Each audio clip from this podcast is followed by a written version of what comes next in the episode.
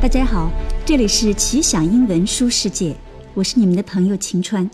今天我和 Lindsay 要来介绍一本温暖的书《Wonder》，中文翻作《奇迹男孩》。这本书曾经连续五年登上《纽约时报》畅销书榜，二零一五年被《时代》杂志评为有史以来最值得未成年人阅读的一百部小说之一。去年我在回美国的飞机上看了由这部小说改编的电影，Julia Roberts 主演剧中主人公 Augie 的妈妈。电影看得我是老泪纵横，真是不好意思的很。一直很想介绍这本书，现在我们终于可以来说说它了。Wonder is a book by R.J. Palacio, centered around the story of a boy named August Pullman. August, or Auggie as everyone calls him, is 10 years old. He is ordinary in every way, enjoying ordinary things, talking like an ordinary kid. But he does not look ordinary. He was born with distorted facial features that either scares or disgusts people around him. Because of this, he can't go to regular school and has been homeschooled by his mom. The story starts when he is about to join middle school, as he has to blend into society as a grown up boy, and his mom has to go back to her own career. Auggie 生来脸部变形，人人见了他的面孔都特别的害怕。从小只在家里跟妈妈一起学习，现在就要去上中学了。他的家庭和他自己都非常的紧张，故事就是从这里开始的。As expected, when he goes to school, he causes a stir.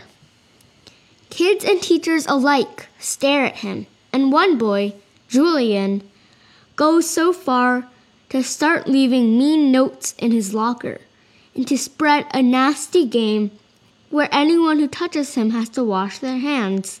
Otherwise, that end up looking like him. Auggie is understandably very upset by all of that. But he is smart and tough, and he tries to make friends.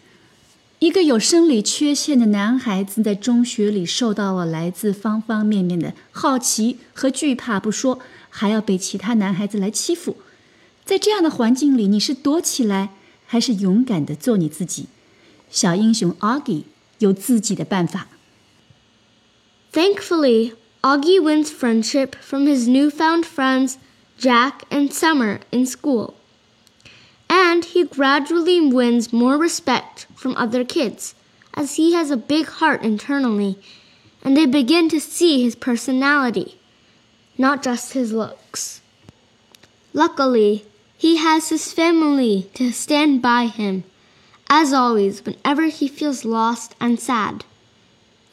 They encourage him to be brave and to stand tall, and Auggie does. 听上去这是一个线索简单、有关突破自我的励志故事，但是绝不仅仅如此。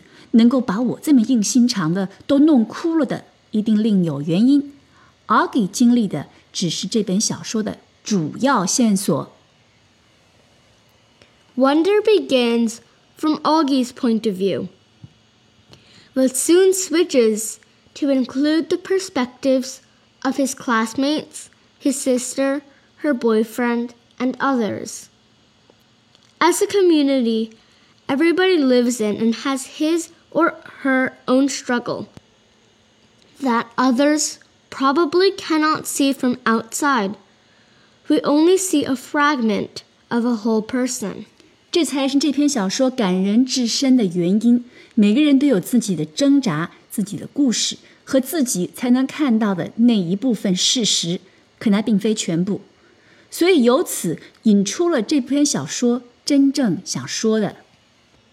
This book's message is to always be kind. Kindness can help people get through so much. The kindness shown to Auggie, to his family, has helped him get through a lot. Wonder emphasizes the fact that one small act of kindness can make a big difference in the lives of others, and that we always have the ability to choose kind. Very well said.